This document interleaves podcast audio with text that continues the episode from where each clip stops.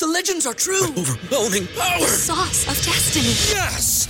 The most legendary sauce has arrived as McDonald's transforms into the anime world of WickDonald's. The greatest flavors unite in all new savory chili McDonald's sauce to make your 10-piece Wick Nuggets, fries, and Sprite ultra powerful. Unlock manga comics with every meal and sit down for a new anime short every week only at WickDonald's. Ba-da-ba-ba-ba, go! I participate in McDonald's for a limited time while supplies last. ¿Te preocupas por tu familia? Entonces, ¿por qué darles solo huevos ordinarios cuando pueden disfrutar de lo mejor? Eggland's Best, los únicos huevos con ese delicioso sabor fresco de granja, además de la mejor nutrición, como 6 veces más vitamina D, 10 veces más vitamina E y 25% menos de grasa saturada que los huevos regulares, además de muchos otros nutrientes importantes. Así que, dales los mejores huevos. Eggland's Best, mejor sabor, mejor nutrición, mejores huevos.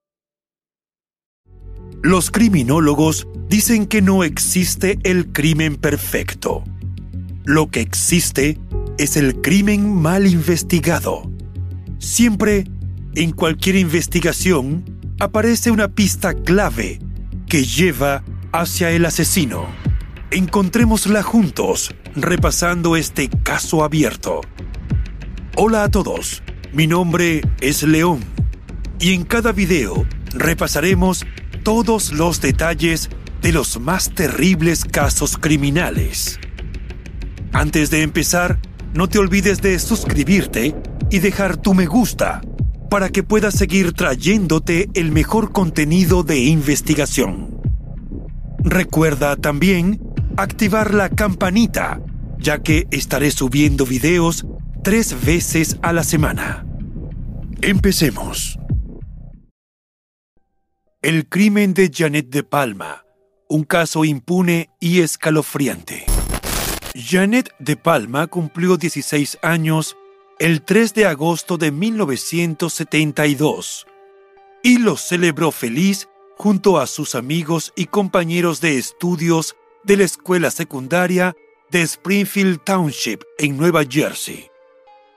Nacida en 1956, en el seno de una familia cristiana evangélica muy devota, la jovencita dedicó buena parte de su tiempo a asistir a la iglesia y desarrolló una especie de fascinación por hablar de Dios a todos a su alrededor. Sus prédicas no siempre fueron bien recibidas, porque a los chicos de su edad les importaban asuntos más terrenales como las fiestas y los romances adolescentes, pero aún así tuvo muy buenos amigos gracias a su bondad, empatía y buen carácter. Los de Palma vivían en una hermosa casa en Clearview Road, un suburbio de clase media alta ubicado suficientemente lejos del ajetreo y el bullicio de la gran manzana, y a la vez con una cercanía que permitía ver en un día despejado el horizonte de Manhattan. Otro factor que hizo de Clearview Road un lugar ideal para residir fue la baja tasa de criminalidad. Tres días después de su cumpleaños, la tarde del lunes 7 de agosto de 1972, Janet salió de su casa para visitar a una amiga. Le dijo a su madre que tomaría el tren y se despidió cariñosamente de ella. Parecía ser un día normal, pero todo cambió en cuestión de horas. Cuando cayó la noche, los padres se preocuparon al ver que no llegaba. Llamaron a la casa de la amiga, quien les informó que Janet nunca llegó a su casa. Indagaron en la estación del tren y tampoco fue vista allí en ningún momento de aquel lunes. Alarmados, avisaron a la policía, cuyos agentes inicialmente pensaron que era un adolescente más escapando de casa y que seguro estaría de vuelta pronto. Sin embargo, los de Palma insistieron en presentar un informe de persona desaparecida y así quedó asentado en los registros del Departamento de Policía de Springfield. Pasaron los días sin obtener una pista acerca del paradero de su hija, y esos días se convirtieron en semanas sin un rastro. A medida que transcurría el tiempo, perdían la esperanza de encontrarla en buenas condiciones. Y tenían razón. Seis semanas después de que Janet fue vista por última vez, un terrible hallazgo hizo erizar la piel de los residentes de Nueva Jersey. En medio de una fiesta que se realizaba en un edificio de Springfield el 19 de septiembre de 1972, un perro que se escapó a jugar al bosque cercano regresó con un objeto grande en la boca y comenzó a jugar con él en el césped. Sorprendida por el tamaño y la forma del extraño juguete, la dueña de la mascota fue a ver de qué se trataba y gritó cuando se dio cuenta de que era un brazo humano. Los oficiales del Departamento de Policía de Springfield, llamados a la escena, relataron que la dueña del perro los llevó a la puerta trasera de su departamento y les entregó una bolsa. En su interior estaba la parte inferior del brazo izquierdo de una mujer, incluida la mano, en cuyas uñas había un esmalte de uñas blanquecino. Ante la impactante evidencia, de inmediato se crearon grupos de búsqueda para recorrer las zonas aledañas al edificio residencial. Los efectivos que rastrearon la cantera Hoodale, cercana a las residencias, encontraron un hueso de la parte superior del brazo y luego localizaron el resto del cadáver. Estaba boca abajo y completamente vestido, en un pequeño claro en la cima de una colina empinada donde había una formación rocosa. El médico forense jefe, Bernard Ehrenberg, también fue llamado al sitio del hallazgo, donde declaró muerta a la adolescente, que no estaba identificada en ese momento. Los registros dentales confirmaron más tarde el cuerpo pertenecía a Janet. El informe forense detalló que no se pudo realizar una autopsia debido al avanzado estado de descomposición y por esa misma razón no se pudo determinar la causa de la muerte. Un examen esquelético y radiografías tampoco fueron concluyentes porque no presentaron agujeros de bala, fracturas o lesiones traumáticas. Las experticias realizadas a la ropa de la víctima no evidenciaban rasgaduras, signos de fracturas, heridas de bala, cuchillo u otros instrumentos. Los análisis de toxicología tampoco hallaron drogas. Lo único extraño fue una alta concentración de plomo en los restos, que sorprendió al forense y cuya causa no pudo explicar. A juicio del especialista, la causa de muerte podría ser estrangulamiento. Sobre esa base, las autoridades tomaron el caso asumiendo que se trataba de un homicidio sin resolver. El acantilado donde fue encontrado el cuerpo es conocido como los dientes del diablo, lo que desencadenó una serie de rumores acerca del móvil del presunto homicidio. Lugareños difundieron la versión de que Janet perdió la vida en medio de un rito satánico en el que también fueron mutilados animales. Según otras versiones que circularon, el cadáver yacía en medio de una serie de objetos extraños, en un perímetro con forma de ataúd creado con ramas y troncos caídos, dentro del cual se descubrieron además pequeñas cruces de madera improvisadas. Sin embargo, las autoridades no quisieron confirmar esos rumores. La policía local estaba decidida a esclarecer los hechos que rodearon la desaparición y muerte de Janet, por lo cual fueron asignados varios agentes a la investigación. Inicialmente, la atención se centró en Red, un indigente que vivía en el bosque aledaño al lugar donde fueron encontrados los restos.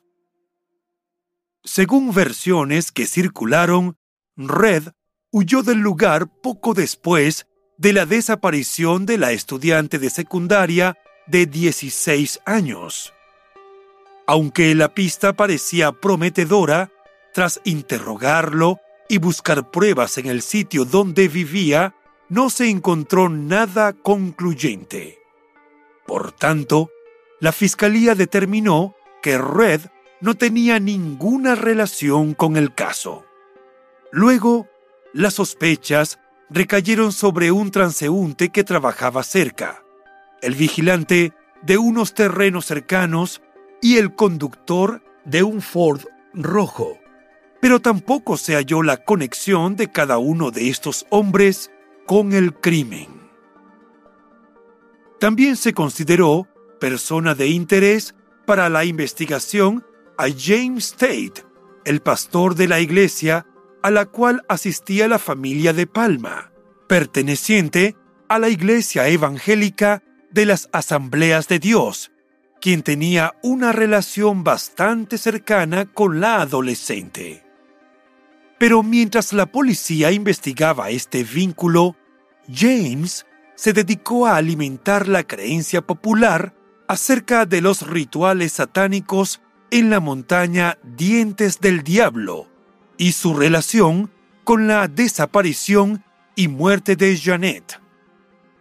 Declaró a los periodistas que creía que los satanistas capturaron y mataron a la adolescente debido a su fe, pues era tan religiosa que a menudo hablaba con amigos y conocidos sobre Dios armó una historia en la cual afirmó que ella trató de sermonear a los adoradores del diablo acerca de Cristo. Surgió el fanatismo demoníaco y la mataron. Aunque admitió que su teoría se basaba únicamente en una convicción personal, su influencia como reverendo en la comunidad de Springfield, donde un segmento importante de la población era evangélica, le dio mucha fuerza a la creencia de que hubo poderes satánicos ligados a la muerte de la jovencita. Apoyados por los señalamientos del pastor, proliferaron los informes de adoración al diablo con lugareños que compartían historias sobre niños que celebraban sesiones de espiritismo rezaban a Satanás y sacrificaban pollos, palomas y cabras en el parque alrededor de la cercana reserva Huashan y en el acantilado Dientes del Diablo. La prensa amarillista también contribuyó a difundir la teoría de los rituales satánicos, al darse cuenta de que la gente compraba los diarios para enterarse de nuevos elementos del homicidio de Janet. Los supuestos hallazgos oscuros en torno al caso fueron ampliamente difundidos en medios locales como The Star Ledger y The New York Daily News, que informaron en sus páginas que la adolescente pudo ser víctima de un sacrificio oculto realizado por satanistas o un aquelarre local de brujas que tenía su centro de operaciones en la cercana reserva Guacham. Entre las tantas pistas que no condujeron a nada, incluso se especuló que su muerte fue obra de un asesino en serie. En un informe de investigación de la Policía Estatal de Nueva Jersey, obtenido por el diario The Daily Beast, se muestra que los funcionarios exploraron la posibilidad de que fuera víctima de un asesino en serie. De hecho, hicieron comparaciones de su caso con otros cuatro asesinatos ocurridos en el área, pero finalmente descubrieron que no tenían similitudes. Las teorías del asesino serial y de los rituales satánicos generaron pánico en el condado de Union, cuyos pobladores aún se estaban recuperando del shock que les produjeron los asesinatos cometidos por John List, quien diez meses antes dio muerte a su esposa, su madre y a sus tres hijos. Cansados de encontrar callejones sin salida, los investigadores también analizaron la posibilidad de una sobredosis accidental de drogas o un suicidio, pero tampoco encontraron evidencia que respaldara ninguna de las dos teorías. Tras ello, continuaron siguiendo pistas, pero el caso se bloqueó debido a la falta de evidencias contundentes.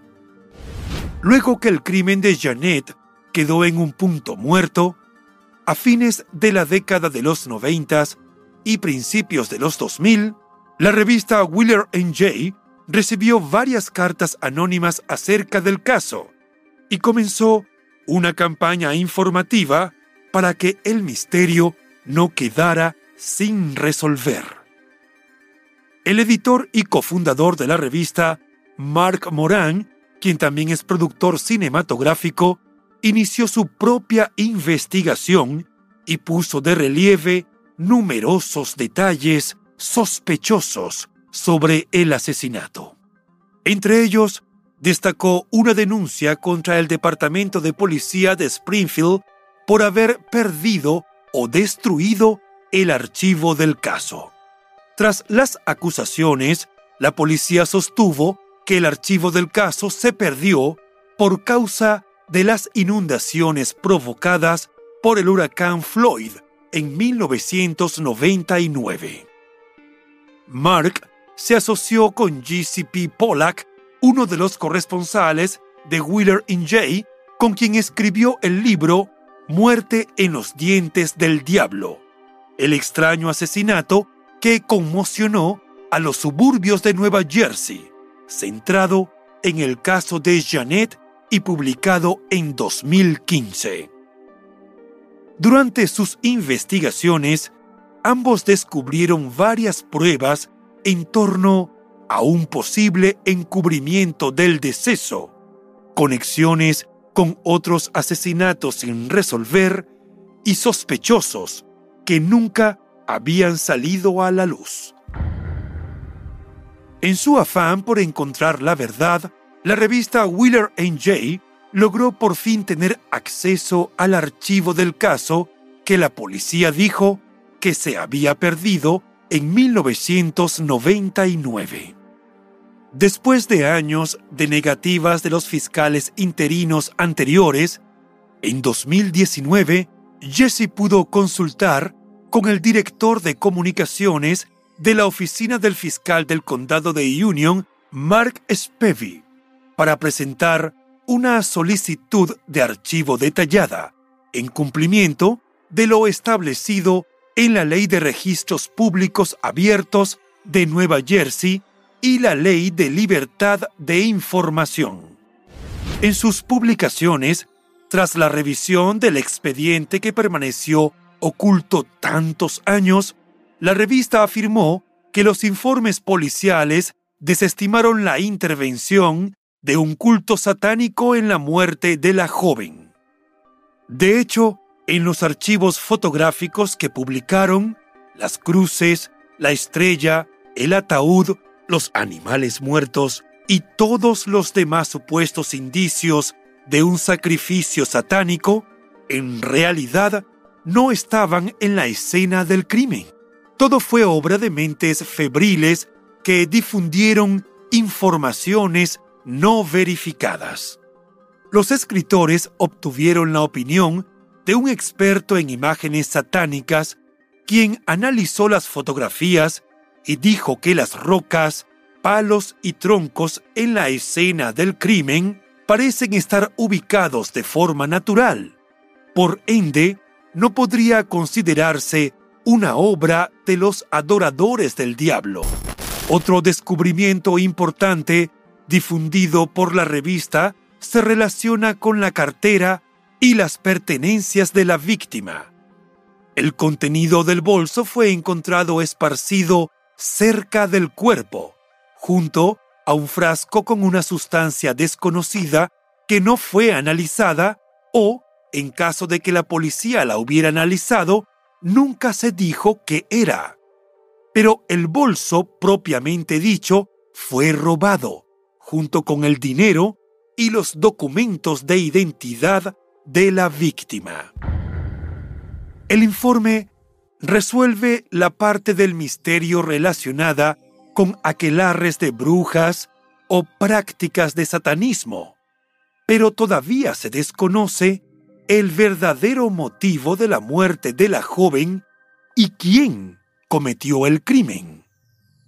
Tampoco se entiende el aparente interés de las autoridades en dejar morir el caso y mentir sobre la existencia del archivo. Hasta ahora, esas preguntas no tienen respuesta, pero los investigadores particulares que han asumido el desafío de llevar verdad y justicia al tenebroso caso de Janet prometen no darse por vencidos. Entretanto, en la vicealcaldía de Springfield y en la policía local, dijeron que son los principales interesados en conseguir un cierre definitivo para este caso. Anunciaron que pondrían a agentes de las nuevas generaciones a estudiar los hechos, porque un conjunto de nuevos ojos y una nueva perspectiva podrían ayudar a confirmar o cuestionar la información del caso. En agosto de 2022 se cumplirán 50 años de la desaparición de la estudiante de 16 años y este parece ser el crimen perfecto, porque el responsable ha permanecido en el anonimato y disfrutando de impunidad. Sin embargo, los habitantes de Springfield todavía tienen interés por encontrar respuestas a lo que le sucedió a Janet, porque fue un hecho muy doloroso para una comunidad con una baja tasa de criminalidad, que no esperaba verse sacudida por una tragedia de esas dimensiones. Por el momento, sigue en el registro como un escalofriante caso sin resolver. Y bueno, hasta aquí el caso de hoy. Como siempre agradezco tu apoyo a mi trabajo. Si te suscribes, das un me gusta y compartes este video, me ayudarás a seguir creando contenido. Hasta pronto.